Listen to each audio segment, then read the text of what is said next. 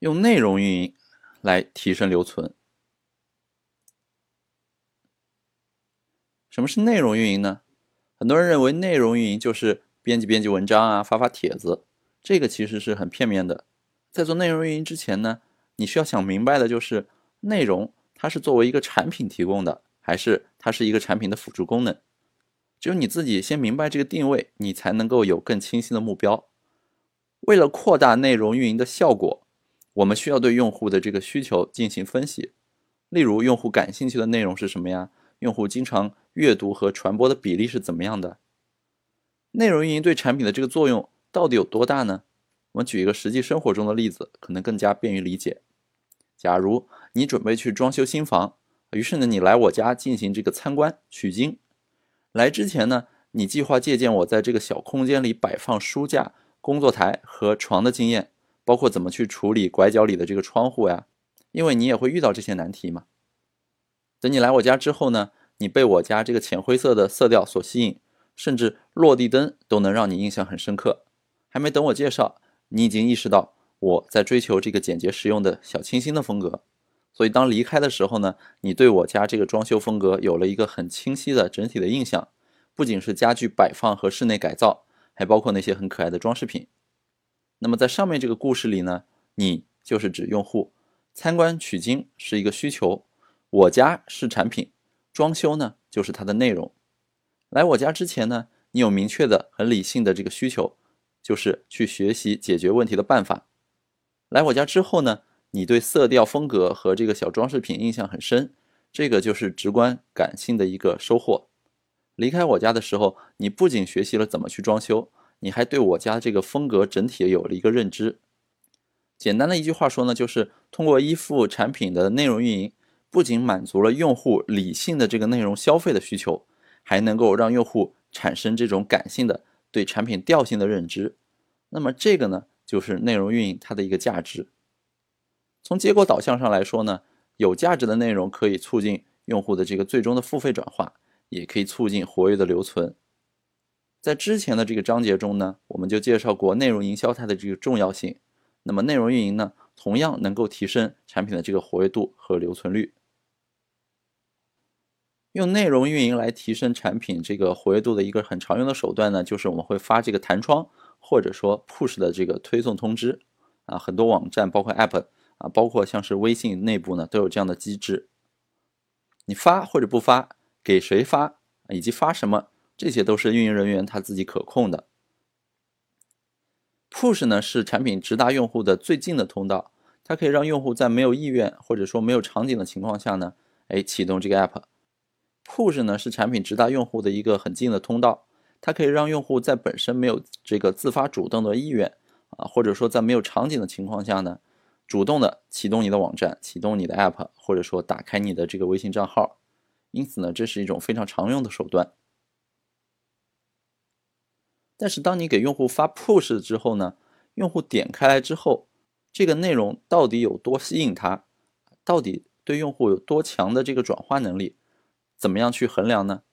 这时候我们可以用一个气泡图式的这个形式来构建一个矩阵，来找到那些有助于提升留存的内容来加以强化。当然，你也可以找到薄弱环节加以改进。我们看这张图啊，它的这个横轴呢，就是一段时间内某个内容标签它所对应的这个留存率，也就是浏览了这个内容标签的用户次日还来浏览这个标签内容的这个比例。而纵轴呢，就是一段时间内某个内容标签它对应的这个内容留存率的标准差，它是用来描述这个标签对应的内容表现的一个稳定性的。最后呢，这个气泡的大小是指这个标签内容下浏览的用户人数，气泡越大就是看的人越多。在上面这张图当中呢，这个横轴或者纵轴。坐标上的这个维度呢，其实是比较灵活多样的。我们上面给出了一种举例，那么你根据自己需求的不同，也可以去把它替换成其他的一些维度，比如说内容留存率和这个留存的标准差，你还可以去换成活跃用户的占比啊，啊内容标签的数量啊，转化目标等等。那么这里呢，只是给大家一个参考。上面光这样说概念呢，可能还是比较抽象。那么这个气泡图该如何具体去使用呢？我们来看一个媒体资讯平台的一个例子啊，你可以把它想象成今日头条。那么这个媒体资讯平台呢，它提供不同行业的这个财经类的新闻，新闻的标签啊，包括像是企业服务、金融、游戏等等。现在呢，这个客户希望说能够从提升用户留存的角度，让你来分析一下在这个平台上整个内容的这个消费情况。那么你应该去怎么做呢？我们参照刚才这个气泡图呢，调出对应的数据来看一看，它是产生了怎样一个气泡图。OK，假设它的这个气泡图是这个样子的，那么从这张图当中，我们能够看出一些什么来呢？首先，你可以看到这个电商和互金啊这两个最大的源，其实也就是你产品用户当中的这个中坚力量。电商互金呢，它是一个核心话题，它的读者很多。然后呢，指标比较稳定，留存率呢中等，所以呢，这个是我们需要去重点发力的两个话题。接下来我们再看这个汽车以及企业服务这两个标签啊，这两个标签虽然人数不多，但是呢，留存率很高，潜力很大，表现呢也比较稳定，所以呢，我们把它叫做这个潜力派。我们平台应该通过去调整投放策略，去吸引这类话题的受众。从而加强这方面的这个内容输出，提升用户的整体留存。接下来我们再看这个直播和游戏。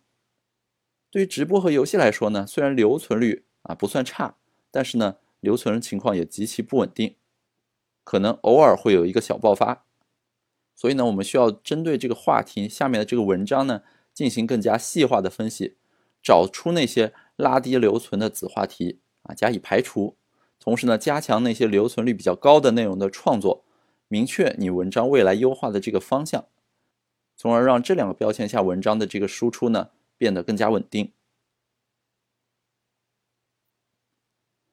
即使在同一个产品当中啊，这个用户他的特点、需求、活跃度也会有很大的差别。那就像是在一个小区里面，虽然住的都是人，但是呢也分这个男女老幼。如果像产品的这个全部用户按统一的标准提供一个统一的服务的话呢，那么势必只能满足一小部分人的需求。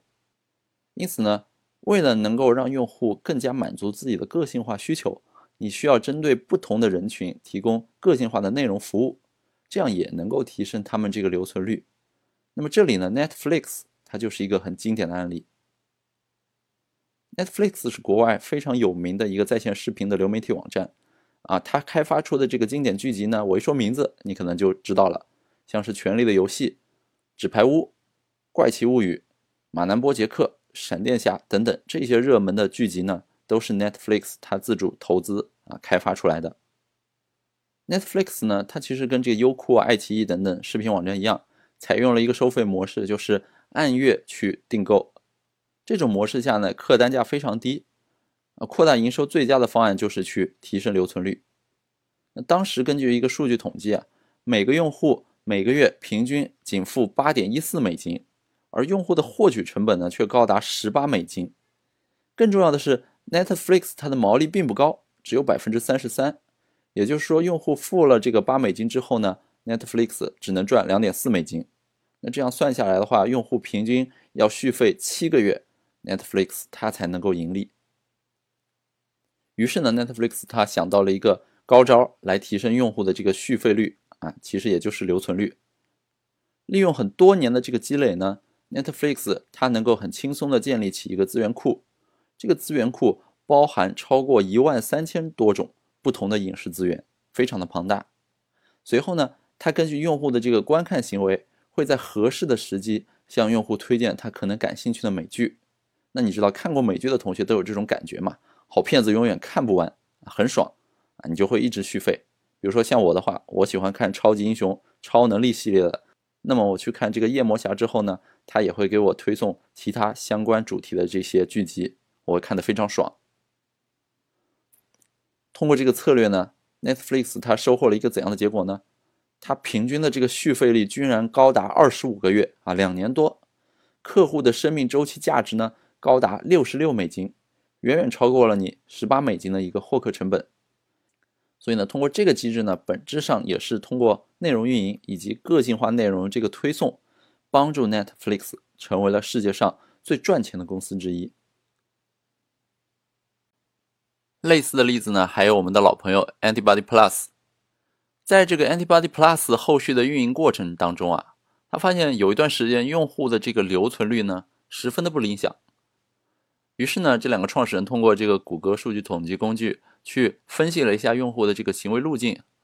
他们发现很多用户都在这个产品详情页当中跳出了，哎，就是图上这个红色的部分，其实就是用户的这个跳出。绿色部分呢是用户来到这个环节的这个流量，你可以看到有超过一半啊，其实数据是百分之五十六点一啊，这么高的一个比例的用户都会在详情页纷纷跳出，那这个留存率就十分糟糕了。通过对产品详情页数据的这个进一步分析呢，发现访问这些页面的用户普遍的停留时间都很短，而且呢 PV 比上 UV 都很低，这也代表说这个用户的活跃度不够。很难产生持续的这个留存。那么这些情况都是发生在详情页，因此是不是可以说明页面上其实没有传递给用户足够多的价值，很难唤起他们这个兴趣呢？于是我们有一个问题了，就是怎样去提高产品详情页的活跃度和留存率呢？Antibody 就把自己的这个产品详情页跟竞争对手的这个网站进行了一个对比。同时呢，对用户的这个行为进行了模拟，终于他们发现了一个问题，就是你的产品详情页上的这个产品的数据啊太少了。大家知道，Antibody Plus 它的这个主要客群呢是科学家，那么科学家是普遍比较严谨的，在购买一款试剂用于研究的时候呢，他们最希望知道的就是这个产品究竟适合不适合自己的这个实验。所以如果没有这些数据的话，即使他们购买了，还是要到第三方的这个数据库去确认一下的。这就是说，这个很简陋的产品详情页呢，无形之中给科学家们增加了很多阻力，增大了他们这个工作量。所以呢，Antibody Plus 两位创始人做出了一个假设，就是科学家需要大量的第三方数据资料作为这个参考。随后呢，他们就制定了一个优化方案，就是在产品的详情页上增加大量的第三方数据。方便科学家们去查阅。那么这个方案具体的执行方法呢，就是利用一些爬虫手段，从第三方的这个数据库上去抓取数据，然后呢导入自己这个网站当中。最终经过这一轮优化呢，用户的留存活跃果然得到了一个很显著的提升，甚至呢也提高了下单的频率，增加了更多的营收。当时最终的效果呢，就是停留时间提升了一倍，那么 PV 比上 UV 呢提升了百分之二十。留存率也提升了百分之三十，下单频率提高了百分之二十，这就是一个非常喜人的结果。那么这个案例呢，也体现了一款产品它的这个内容运营啊，深挖内容价值、数量和质量本身呢，对于产品它的这个活跃度和留存率的一个很有效的支持。